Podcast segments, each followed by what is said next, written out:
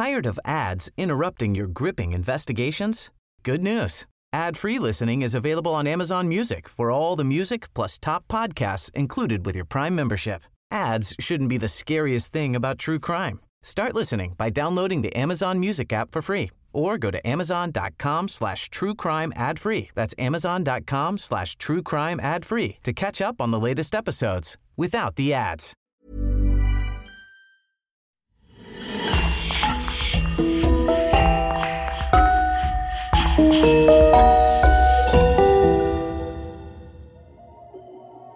Bonjour et bienvenue à tous pour une nouvelle affaire criminelle.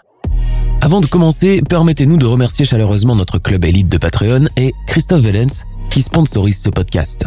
Si vous souhaitez vous aussi vous impliquer un peu plus dans la réalisation de ce podcast et écouter tous nos épisodes bonus, rendez-vous sur patreon.com slash le coin du crime ou sur la chaîne YouTube du même nom en cliquant sur le bouton rejoindre. Merci. Et on commence maintenant. Entre 1987 et 1990, une ombre menaçante plane sur la ville canadienne de Toronto. Des viols en série commis par un agresseur insaisissable secouent la quiétude de ses habitants. Le violeur de Scarborough, comme il a été surnommé dans les médias, joue avec les nerfs des policiers et ne laisse pas de traces sur son passage. Pire, aucune de ses victimes ne garde un souvenir précis de lui car il prend toujours soin de les droguer et de les endormir au préalable avant de les agresser sexuellement. Quand un prélèvement inattendu d'ADN finit enfin par le pister, la police découvre un univers morbide, violent, immoral, monté et enregistré par les soins de l'assaillant lui-même. Graduellement, la police découvre que le violeur de Scarborough n'a jamais agi seul et a toujours travaillé en binôme avec son épouse et complice qui agissait en tant que rabatteuse dans le seul but de le satisfaire et lui faire plaisir. Ce couple, c'est Paul Bernardo et Carla Homolka. Jeunes, beaux, très amoureux l'un de l'autre et avec toute la vie devant eux. Derrière les sourires et l'amour qu'ils partagent se cachent deux personnalités troublées et démoniaques, gangrenées par la cruauté la plus vile. Leur secret, nul n'aurait pu le découvrir, pas même leur famille. Comment cela a-t-il commencé? Comment ce couple jeune, à peine marié et avec un avenir radieux devant lui, a-t-il pu sombrer dans ce cercle meurtrier sans la moindre pitié pour les victimes, ne leur épargnant aucun sévice, aucune horreur? Je vous propose de découvrir avec moi l'histoire de Ken et Barbie, les monstres de Scarborough et l'événement inattendu qui a précipité leur arrestation.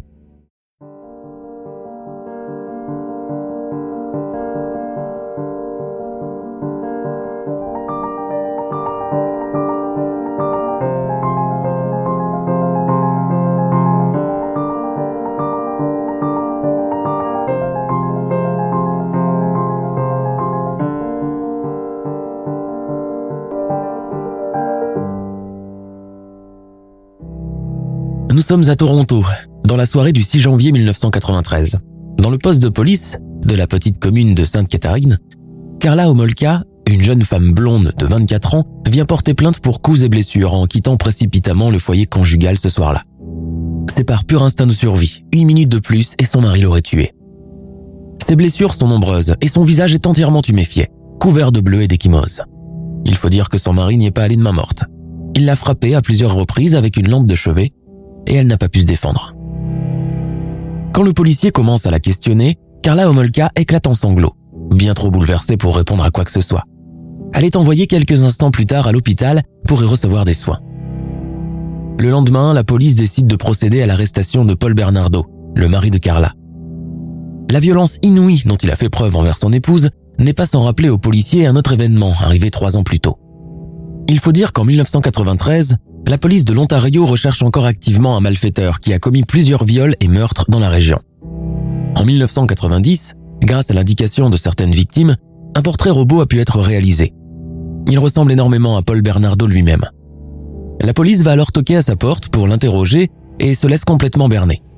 Face à elle, au lieu de l'assaillant qu'elle s'est imaginé, se tient un jeune homme très comme il faut, soigné, poli et agréable, qui les invite gracieusement à entrer et se montre prêt à coopérer avec cette assurance propre aux gens qui n'ont rien à se reprocher. Cela sème le doute chez les policiers qui pensent faire fausse route. Toutefois, dans le cadre de l'enquête, ils font des prélèvements salivaires et une prise de sang. Paul Bernardo accepte de se soumettre sans aucune résistance. Cependant, dans le cadre de cette enquête, Paul Bernardo n'est pas le seul mis en cause. 229 autres suspects sont soumis au même test que lui. 229 suspects, c'est un nombre assez important. Le temps de tout vérifier, de tous les interroger, d'attendre les résultats des analyses, et je vous rappelle que nous sommes au début des années 90, tout ceci peut prendre de longs mois, voire des années, pour avoir enfin des résultats tangibles. Sauf que Carla Homolka va mettre un terme à toutes ses recherches et ses doutes. Elle avoue tout à son oncle. Paul Bernardo, l'homme qui partage sa vie depuis trois ans, est bien l'insaisissable violeur de Scarborough. L'homme qui, depuis 1988, a violé plus d'une quarantaine de filles et en a assassiné trois. Toutes des filles mineures, toutes habitant dans un périmètre proche du leur. À l'époque des disparitions, toute la ville de Toronto a été bouleversée, sans compter que les disparus n'avaient pas le profil de fugueuses ou de rebelles et étaient pour la plupart issus de la classe moyenne, allant au collège, proches de leurs parents et élèves sans problème. Les révélations inattendues de Carla Homolka provoquent une véritable honte de choc. Devenue l'unique témoin en l'espace de quelques jours, la jeune femme est interrogée par les policiers du commissariat de Sainte-Catherine qui veulent en savoir plus. Elle les met alors sur les traces de cassettes VHS mettant en scène Paul Bernardo, son mari, en train de violer et d'agresser ses victimes. Le soir même, suivant ses indications, les policiers saisissent une centaine de cassettes vidéo au domicile du couple. Leur contenu fait froid dans le dos. Les cris et les supplications des victimes sont insoutenables à entendre. À partir de ce moment, les choses vont s'accélérer et les pièces de cette abominable machination vont graduellement s'assembler. Maintenant que Paul Bernardo, dénoncé par sa femme et pisté par l'ADN, est reconnu coupable, la police découvre par la même occasion l'envers du décor et le rôle joué par Carla dans cette épopée criminelle. Un rôle capital et pas des moindres. Mais avant d'aller plus loin dans notre récit, faisons plus ample connaissance avec Madame Bernardo. Carla est née à Port Credit en Ontario le 4 mai 1970. Ses parents sont Dorothy et Karel Homolka. Karel est un immigrant tchécoslovaque qui a fui le communisme au début des années 60 pour venir aux États-Unis avant de s'installer définitivement au Canada où il rencontre sa future femme. Il travaille comme marchand itinérant et vend des lampes et autres objets sur les marchés aux puces. Dorothy, quant à elle, travaille comme assistante à l'hôpital Sainte-Catherine de Vancouver. La famille Homolka est très aimée et respectée par ses voisins. Elle possède un joli petit pavillon avec une piscine et tous les jeunes du quartier viennent y nager dès le début des premières chaleurs. Carla, comme ses deux autres sœurs cadettes, Tammy et Laurie, sont très choyées et forment un parfait trio de petites blondes espiègles et inséparables. Leur enfance se déroule paisiblement, bien entourées par leurs parents qui ne leur refusent rien et les traitent avec beaucoup de sollicitude. Petite, Carla est férue par l'univers des princesses Disney et rêve de devenir comme elle en grandissant, de posséder un château, de belles toilettes et de rencontrer le prince charmant. Elle passe ainsi toute son enfance dans une espèce de bulle protectrice et enchanteresse entourée de ses poupées. À l'adolescence, pourtant, la transformation de la jeune femme en devenir est capitale. Elle devient de plus en plus rebelle, dominante, irrespectueuse envers ses parents qui continuent de faire profil bas face à elle et mettent son insolence sur le compte d'une personnalité bien affirmée en phase de construction. C'est surtout envers son père qu'elle devient de plus en plus ignoble, le traitant à tout bout de champ de dumb tchèque, littéralement connard de tchèque, se moque ouvertement de sa mauvaise prononciation en anglais et de son métier de vendeur sur les marchés.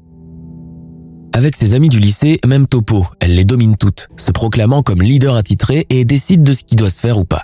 Comme à la maison avec ses parents, elle reproduit le même schéma et a tellement d'aplomb et d'emprise que ses amis filent doux, presque craintifs d'elle. Carla devient de plus en plus morbide. Le monde des princesses Disney relégué désormais aux oubliettes, elle se tourne vers les polars et les livres de magie noire. Elle est fascinée par les sacrifices humains, par le spiritisme et le monde de l'au-delà, et étudie passionnément les sciences occultes. Côté vestimentaire, et suivant la vague gothique du moment, elle commence à s'habiller entièrement en noir et pratiquer des séances de spiritisme à l'aide de planches Ouija. Elle est alors persuadée de posséder des pouvoirs surnaturels. Les cadavres d'animaux la fascinent et elle n'hésite pas à déterrer à l'occasion des cadavres de chats, de chiens et de hamsters enterrés par leurs propriétaires. Un jour, pendant la pause déjeuner à la cafétéria du lycée, elle dit à l'une de ses proches amies Tu sais, j'aimerais dessiner des points au feutre noir sur le corps de quelqu'un, puis relier le tout avec un couteau bien aiguisé et verser du vinaigre sur les blessures. Très bonne élève, généralement toujours parmi les premiers pendant son enfance, Carla commence à sécher les cours et ses notes au lycée s'en font ressentir. Les études ne l'intéressent plus. Elle veut faire autre chose. Médium ou liseuse de tarot peut-être. Fidèle à son attitude rebelle, elle se met aussi à fréquenter une bande de jeunes un peu paumés et alcooliques, avec lesquels elle se met à sortir tous les soirs. S'il lui arrive de rentrer un peu trop tard et éméché, ni Dorothy ni Karel Omolka n'y trouvent rien à redire, persuadés que le comportement de leur fille est commun à toutes les adolescentes et qu'elle finira bien par se calmer un jour ou l'autre. Difficile, entêtée, dominante, insolente, de plus en plus repliée sur elle-même, Carla ne trouve du réconfort qu'auprès des animaux qu'elle adore plus que tout. Ses études secondaires terminées, et pour avoir de l'argent de poche et rester en contact permanent avec ses petits protégés, l'adolescente décroche un travail d'assistante dans un cabinet vétérinaire qui sert également d'animalerie, la Marlindale Animal Clinic. Elle est passionnée par son travail et s'y adonne entièrement, récoltant au passage l'admiration de son patron qui voit en elle l'étoffe d'un futur vétérinaire et l'encourage à orienter ses études dans ce sens. Carla est d'ailleurs tellement compétente et passionnée par son travail que son patron lui propose de l'accompagner à une conférence sur l'industrie animalière organisée par une association vétérinaire de Toronto. Elle accepte avec joie.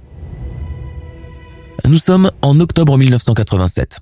Carla et son patron se rendent dans un prestigieux hôtel, le Howard Johnson, à Scarborough, qui abrite souvent des conférences et des meetings en tout genre. C'est là qu'a lieu leur conférence.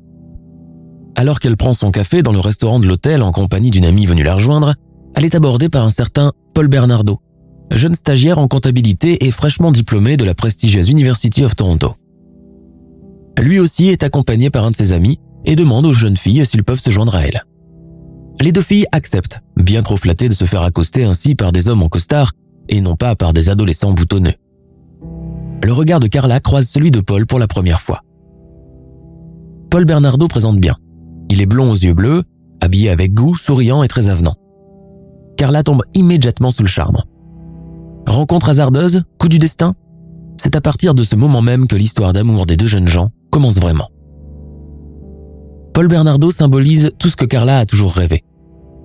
Au lycée, elle faisait partie d'un club féminin, rassemblant quelques adolescentes en fleurs dont le rêve est de réussir à mettre le grappin sur un homme riche et idéalement plus âgé, et de se voir offrir une énorme bague en diamant en cadeau de mariage. En 1987, Carla n'a encore que 17 ans et Paul 23 ans, donc assez vieux pour correspondre au leitmotiv de son ancien club. Hormis son charme irrésistible et ses yeux bleus incisifs, le jeune stagiaire en comptabilité possède quelque chose de plus que les autres garçons. Il a un tempérament entier, fort et dominant, et c'est tout ce que veut Carla. Ils consomment leur première relation sexuelle le soir même, et Paul s'étonne de constater que sa nouvelle conquête n'est pas vierge, ce qui le vexe un petit peu. Les jours suivants, Paul et Carla se voient de manière assidue, attirés l'un envers l'autre comme des aimants. Et quand ils se quittent, Carla emporte avec elle son image, qui la hante toute la nuit. Elle soupire quand il est un peu en retard ou quand il reporte un rendez-vous, ce qui arrive rarement. Elle est tombée amoureuse et ne supporte plus de passer une heure sans lui. De son côté, Paul la couvre de cadeaux coûteux, l'invite dans de coquets restaurants, paye toutes les dépenses sans trop s'attarder sur l'addition, se contentant de sortir fièrement sa Mastercard. Il conduit une belle voiture et est en plein dans son rôle de futur expert comptable. Carla a des étoiles plein les yeux. Et pourtant, malgré les apparences, elle ignore presque tout de son amoureux.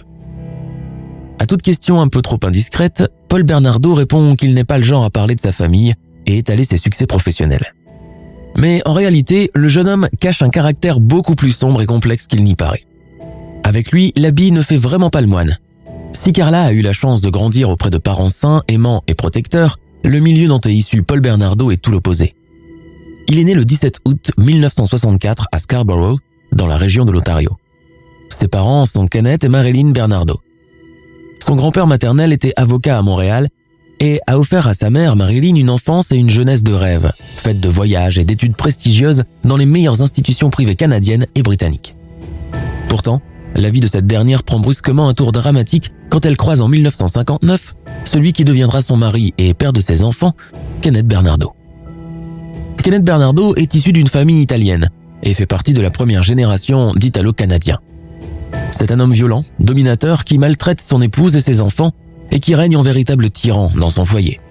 Le couple a trois enfants, Paul en est le cadet. Dans leur quartier, les Bernardo passent pourtant pour être une famille parfaite et fortunée. Les enfants possèdent des jouets chers et derniers cris. Le père conduit une voiture luxueuse. La mère est toujours bien habillée et impeccable. Derrière les portes closes, les choses sont tout autres. La violence de Kenneth Bernardo est d'ailleurs tellement insoutenable pour sa femme qu'elle finit par le quitter momentanément pour renouer avec un ancien copain du lycée. Humiliée suite à ce faux pas et ramenée de force à la maison par son conjoint qui la traite de tous les noms et la frappe devant leurs enfants, elle sombre dans une terrible dépression. À partir de ce moment, Paul et sa fratrie sont livrés à eux-mêmes. Marilyn Bernardo, vivant désormais recluse dans sa chambre, où elle pleure ou dort durant toute la journée, perd toute notion d'intérêt pour son foyer et sa famille. Elle ne fait plus le ménage, ne cuisine plus, ne sort plus faire les courses, ne communique plus. La maison familiale se transforme dès lors en véritable taudis. Les armoires et le frigidaire sont constamment vides. La vaisselle s'amoncelle dans l'évier de la cuisine sans que personne ne songe à la laver. Les affaires traînent partout et Kenneth est souvent absent, nullement inquiété du devenir de ses enfants et de sa femme qu'il néglige volontairement. Malgré cette ambiance étouffante et dysfonctionnelle, Paul traverse cette période difficile avec une facilité déroutante, presque comme s'il vivait en parallèle avec le chaos familial. C'est un jeune garçon joyeux et souriant, adoré par les mamans du voisinage qui lui donnent souvent des gâteaux, des livres et l'invitent à goûter avec leurs enfants. Il est aussi boy scout et pratique beaucoup d'activités en plein air, notamment le canoë et la natation. À 10 ans, il s'est déjà monté une tente, allumé un feu de camp et dressé des pièges pour les animaux nocturnes. Son père, dont il est le préféré, lui inculque des idées misogynes et le somme de toujours se comporter violemment avec les femmes, de toujours les soumettre et de les corriger si elles lui désobéissent. Pour Bernardo père, mieux vaut être violent et se faire respecter plutôt que d'être trompé à son insu. Paul avale ses enseignements, bien trop jeune et inexpérimenté pour se faire sa propre opinion. Kenneth Bernardo est arrêté une première fois à la fin des années 70, quand il est accusé pour attouchement sur une mineure. Pour éviter le scandale et la prison, il paye une caution. Après ce premier incident passé sous silence, il se tourne vers l'une de ses filles qui l'abuse continuellement, même devant sa femme, qui complètement léthargique ne réagit pas. Paul a lui aussi assisté aux sordidités de son père plus d'une fois. Mais le véritable coup de grâce se produit lorsque Paul est âgé de 16 ans.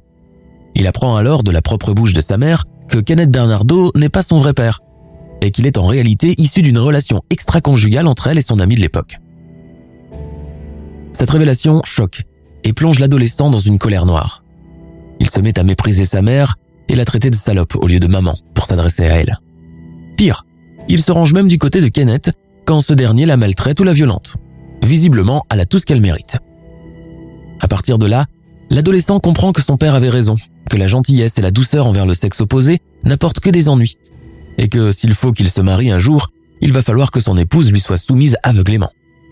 Cet état d'esprit macho ne quitte plus le jeune Paul, persuadé que toutes les femmes sont volages et qu'il faut à tout prix les assujettir pour qu'elles vous respectent.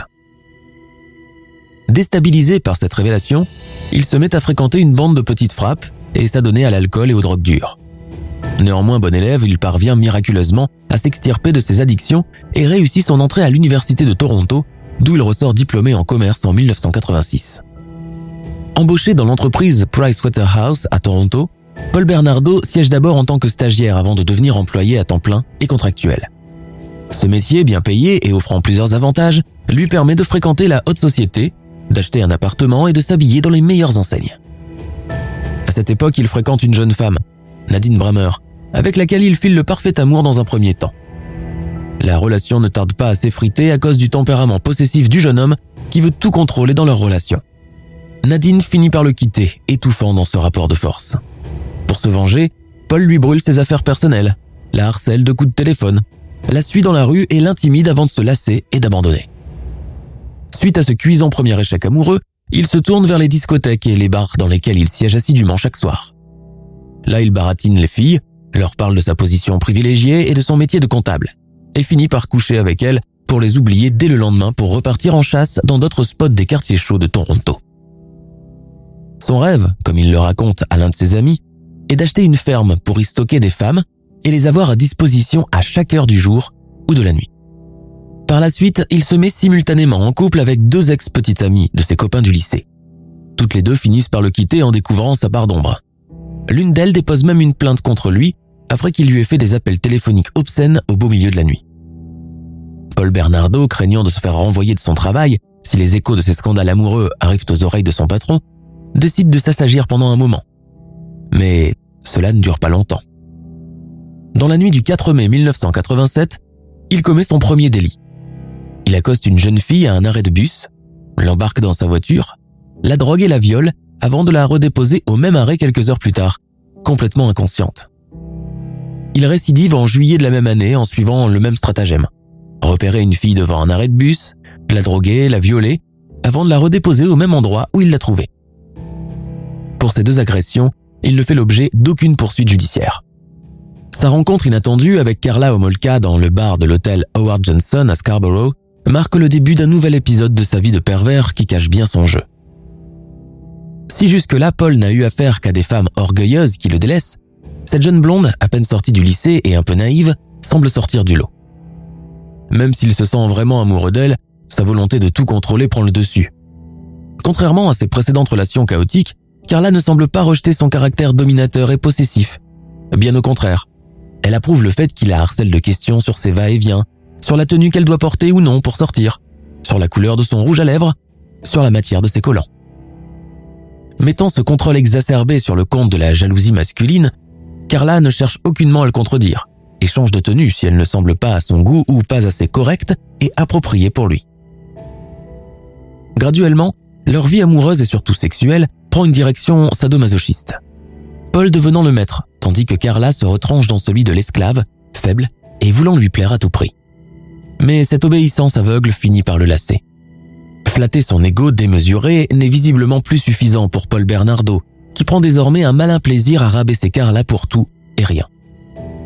Alors qu'il a toujours l'habitude de lui faire des compliments sur son physique, il la trouve maintenant trop moche, trop grosse, trop négligée, et ne se gêne pas pour le lui dire ouvertement. Mine de rien, Carla semble prendre ses humiliations pour des compliments. Malgré ce déséquilibre, leur singulière histoire d'amour est à son apogée. Les attentes nocturnes devant les arrêts de bus, l'autre petit secret bien gardé de Paul Bernardo, continuent parallèlement à sa vie rangée.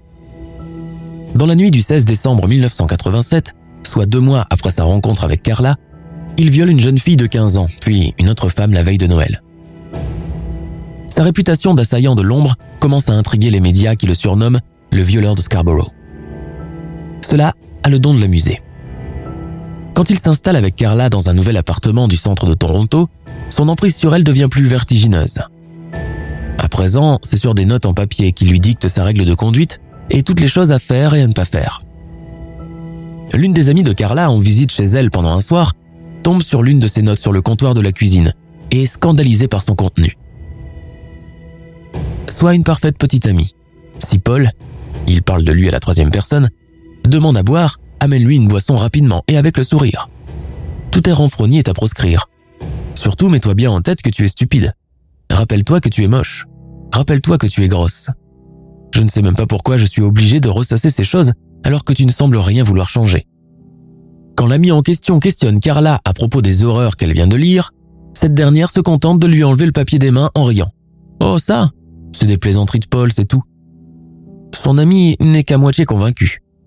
Elle sent que quelque chose de bizarre lit ces deux-là, et ce n'est certainement pas que de l'amour. Paul Bernardo, de son côté, mu par sa sexualité débridée et de plus en plus en demande, continue sa traque nocturne dans les rues de la ville, idéalement à la tombée de la nuit, quand il y a peu de circulation. Il viole tour à tour deux adolescentes dans une gare routière à une nuit d'intervalle. Le 4 octobre 1988, alors qu'il s'apprête à agresser une jeune fille, cette dernière prend le dessus le blessant bravement avec un couteau qu'elle lui plante dans les fesses et la cuisse, ce qui lui vaut d'être admis à l'hôpital les jours suivants. Cela sera le premier incident du genre pour Paul, accoutumé à avoir toujours l'avantage. Il change alors de stratagème pour ne pas s'exposer et commencer à épier ses victimes potentielles directement depuis les fenêtres de leur chambre. C'est ainsi qu'il pénètre chez trois jeunes femmes de Scarborough, qu'il attache et viole à plusieurs reprises avant de disparaître dans la nuit. Dans une petite localité comme Scarborough, la rumeur de ces agressions sexuelles commence à faire du bruit. Les policiers décident d'abord de faire le tour du quartier dans lequel une adolescente a été agressée dans la nuit du 16 mai 1990 alors qu'elle attendait son bus. Dans le cadre de l'enquête préliminaire, Paul Bernardo est sommé de fournir des échantillons de salive, de sperme et de cheveux aux autorités. Il n'est pas le seul d'ailleurs. Tout le voisinage masculin est sollicité pour cela. Paul accepte sans se faire prier et accueille même tout sourire les deux agents venus toquer à sa porte. Il est tellement charmant, poli, bien habillé, que les policiers repartent en lui présentant leurs excuses de l'avoir dérangé. Avec Carla, devenue entre-temps sa fiancée, Paul continue son engrenage et son rapport de maître-esclave. Il sait qu'elle serait prête à faire n'importe quoi pour rester avec lui. C'est alors qu'il commence à s'intéresser de plus en plus à sa sœur cadette, Tammy. Il est d'ailleurs toujours bienvenu chez les Homolka, qu'il accueille avec beaucoup de chaleur et d'égard. Bien trop heureux que leur fille ait trouvé un bon parti qui dépasse largement leurs espérances.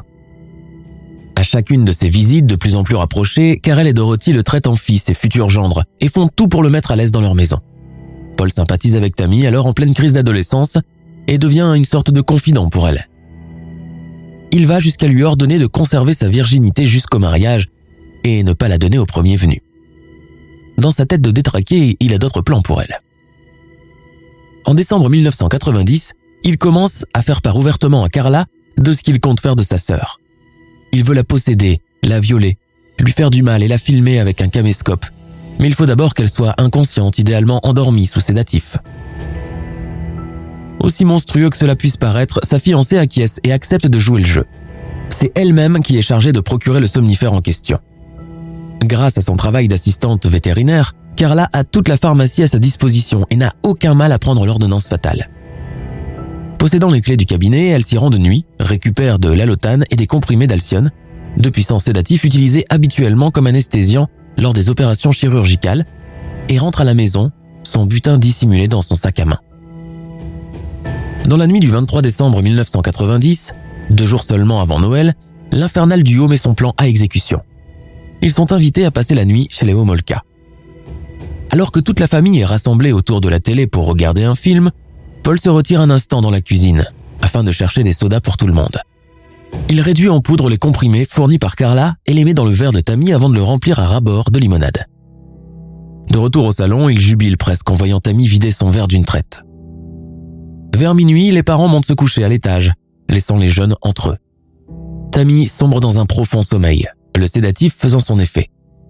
Paul la déshabille, la viole, tandis que Carla filme le tout avec une caméra. Mais alors qu'ils s'y attendent le moins, les choses dégénèrent. Tammy commence à reprendre conscience et vomit. Ses spasmes sont tellement violents qu'elle finit par s'étouffer avec ses vomissures. Paniqués, les deux bourreaux la rhabillent en hâte avant d'appeler une ambulance et réveiller les parents. Âgée de seulement 15 ans, la jeune fille décède quelques heures plus tard à l'hôpital, étouffée par ses spasmes et par le vomi que ses poumons ont absorbé. Ni Carla ni Paul ne sont soupçonnés dans cette histoire de meurtre. L'autopsie déclare même qu'il s'agit d'une mort accidentelle. Les Homolka, la mort dans l'âme, enterrent leur fille et sont même soutenus par leur futur gendre qui verse de chaudes larmes durant les obsèques. Ragaillardi de s'en être tiré sans une égratignure, les deux assassins continuent leur épopée du sordide sans l'ombre d'un remords. Paul sait que désormais, il peut compter sur sa fiancée pour lui procurer des jeunes filles, vierges de préférence, pour s'adonner à ses abjectes orgies.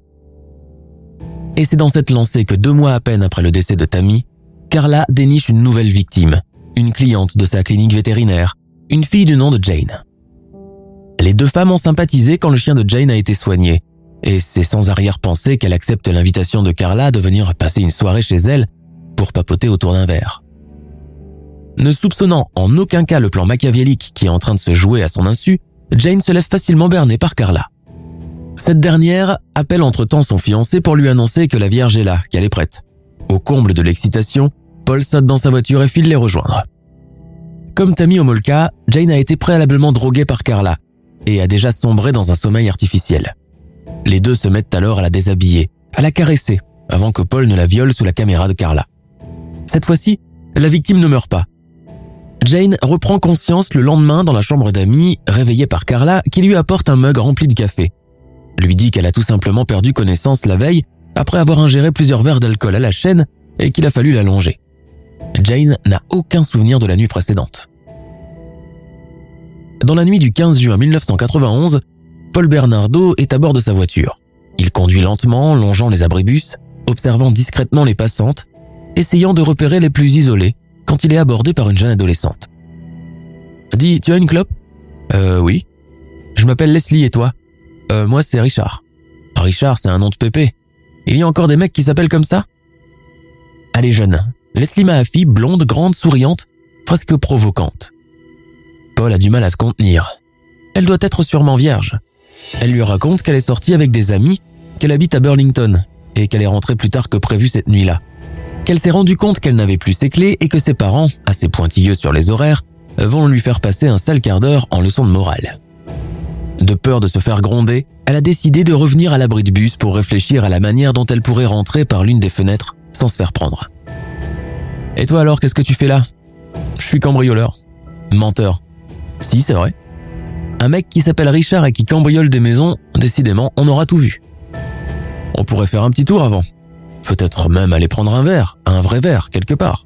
Et tu ne le diras pas à tes parents, hein Tu sais, je suis aussi gentleman quand l'occasion se présente. Et je n'arrive pas à résister quand une fille est jolie comme toi. Elle rit, flattée du compliment. Décidément, lui aussi lui plaît bien. Il faut dire que Paul s'est tiré avantage de son charme. Mais une fois dans la voiture, le piège se referme sur Leslie. Paul s'empare d'un couteau caché dans son tableau de bord et lui pointe sous la gorge en lui intimant de ne pas émettre le moindre son au risque de se faire égorger. Il démarre.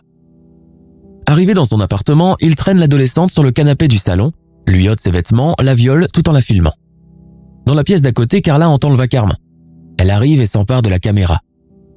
Par la suite, Paul étrangle l'adolescente, la découpe en morceaux, puis les coule dans du ciment frais. Tard dans la nuit, il jette les restes de l'adolescente dans la rivière Gibson qui traverse la ville de Toronto. De retour chez lui, il dit à Carla Carla, je t'aime, marions-nous. Le lendemain, la disparition de Leslie Mahaffey est signalée par ses parents à la police du district. L'enquête commence avec un arrière-goût de déjà-vu. Les policiers sont persuadés que le violeur de Scarborough a encore frappé. Chez les Homolka, l'ambiance est à la fête. Paul a officialisé sa demande en mariage avec Carla, une nouvelle que les parents de cette dernière ont accueillie avec des larmes de joie. Reste maintenant à procéder aux préparatifs. La date et le lieu de la cérémonie sont d'ores et déjà fixés. Ça sera le 29 juin dans la cathédrale Saint-Thomas, qui donne directement sur les chutes du Niagara. Des centaines de cartons d'invitation sont envoyés aux parents, amis, collègues, patrons et voisins du couple.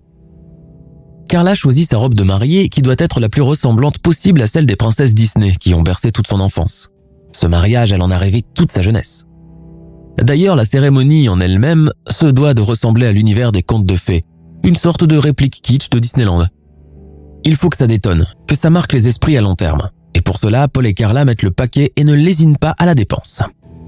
Une semaine avant le jour J, un maître de cérémonie est engagé pour orchestrer le déroulement des festivités. Carla doit arriver dans sa somptueuse robe nuptiale et sa longue traîne en mousseline assise dans un carrosse. Elle sera accueillie par une nuée de fleurs et de confettis jetés par des demoiselles d'honneur triées sur le volet. Son père ira la récupérer à la descente du carrosse pour la mener vers l'hôtel.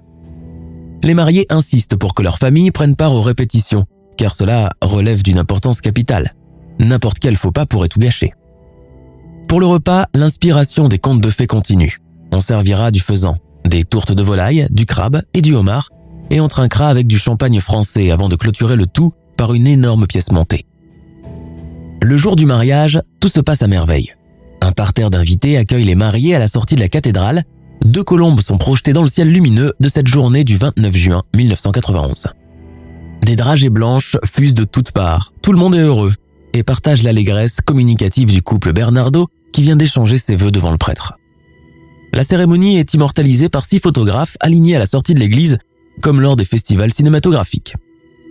Et pourtant, personne ne soupçonne que derrière les sourires radieux et les cheveux blonds permanentés des deux tourtereaux se cache un secret aussi sordide qu'inimaginable. Pendant ce temps, de l'autre côté de la région de Vancouver, un couple fait du canoë sur le lac Gibson, en cette chaude journée estivale, quand leur bateau bute sur quelque chose de dur. Ils croient d'abord à un rocher, avant de se rendre compte qu'il s'agit d'un bloc de ciment. Pris dans le bloc, ils remarquent des fragments d'eau et de chair humaine. Paniqués, ils appellent la police qui arrive précipitamment sur les lieux. Après analyse des restes par des légistes, Leslie Mahaffey est finalement identifiée grâce à l'un des fils de fer de son appareil dentaire. Sous la pression des médias et des familles des disparus, la police forme une cellule d'enquête spéciale, la Task Force, chargée de lever le voile sur ces viols en série qui secouent la région depuis bientôt 4 ans maintenant. Pendant ce temps, Paul et Carla coulent des jours heureux d'une typique et très kitsch lune de miel sous les cocotiers d'Hawaï. De retour chez eux au terme de leur voyage, ils reprennent leurs activités respectives, ouvrent leurs cadeaux de mariage et envoient des faire-part de remerciements aux quatre coins du Canada. Ils patientent encore jusqu'au 16 avril 1992 pour reprendre leur activité criminelle. C'est Carla la première qui aborde la jeune Kristen French, âgée de 15 ans, à la sortie d'une église. Carla lui dit qu'elle s'est perdue en chemin, qu'elle n'est pas de la région, qu'elle est tout bonnement incapable de déchiffrer une carte et que l'aide d'une locale lui serait d'un grand secours. Kristen French monte à bord de la voiture sans se faire prier et sa ravisseuse s'engage sur la route quand Paul Bernardo surgit de nulle part, monte du côté passager un couteau à la main qu'il met sous l'oreille de Kristen.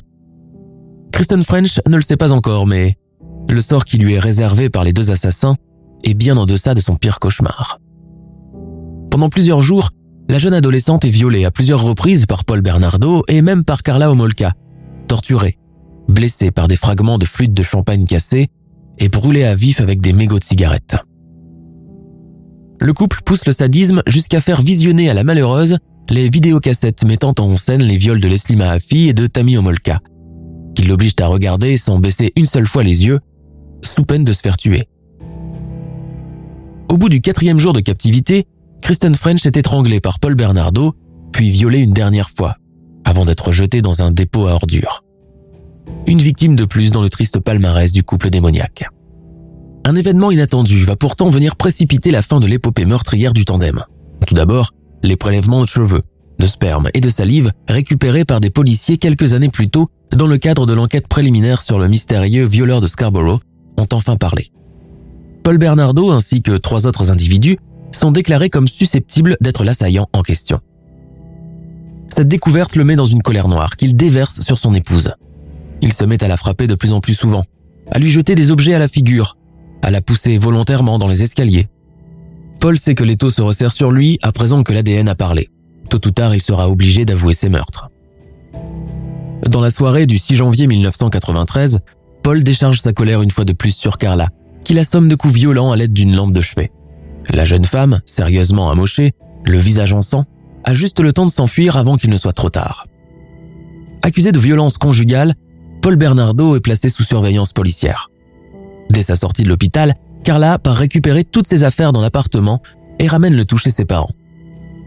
À son oncle resté auprès de son chevet pendant son hospitalisation, elle a tout raconté dans les moindres détails, les viols mais aussi les meurtres et les cassettes VHS.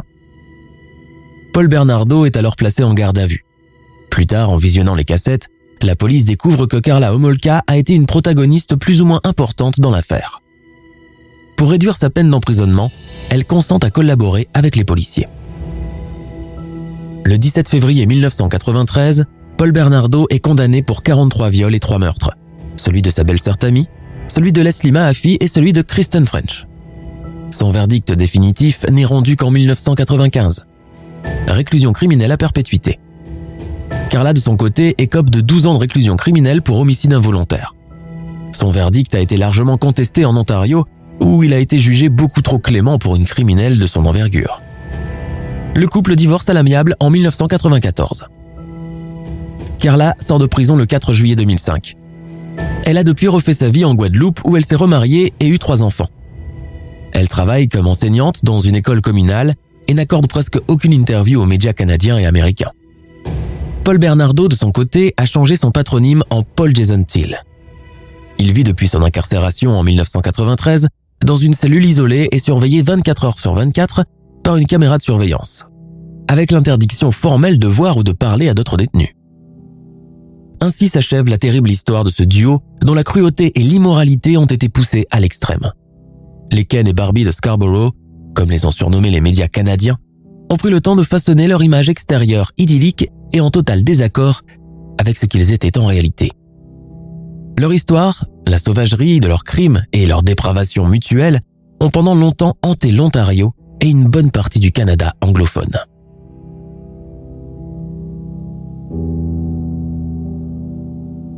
Nous sommes à la fin de notre émission du jour. N'hésitez pas à écouter les autres émissions du podcast et à prendre 5 secondes pour nous laisser un 5 étoiles sur iTunes. C'est vraiment très important pour nous. Vous pouvez aussi vous abonner pour ne pas rater les prochains épisodes et nous suivre sur Facebook pour nous en proposer de nouveaux. Merci et à bientôt.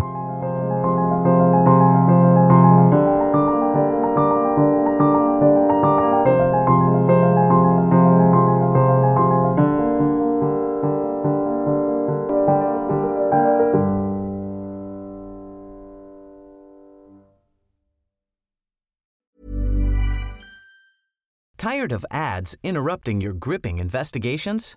Good news. Ad-free listening is available on Amazon Music for all the music plus top podcasts included with your Prime membership.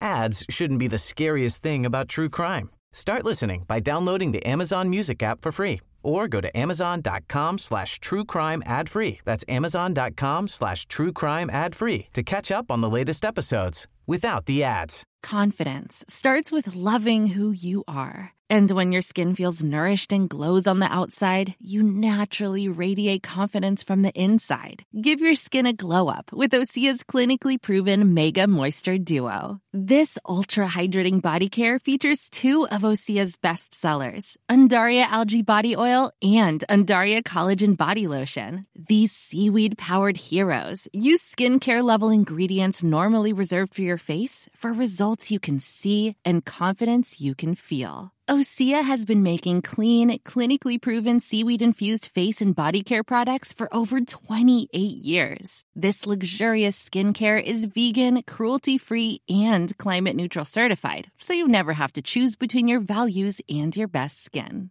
Glow from the inside out. Get 10% off your first order with code GLOW at OseaMalibu.com. That's O S E A Malibu.com code GLOW.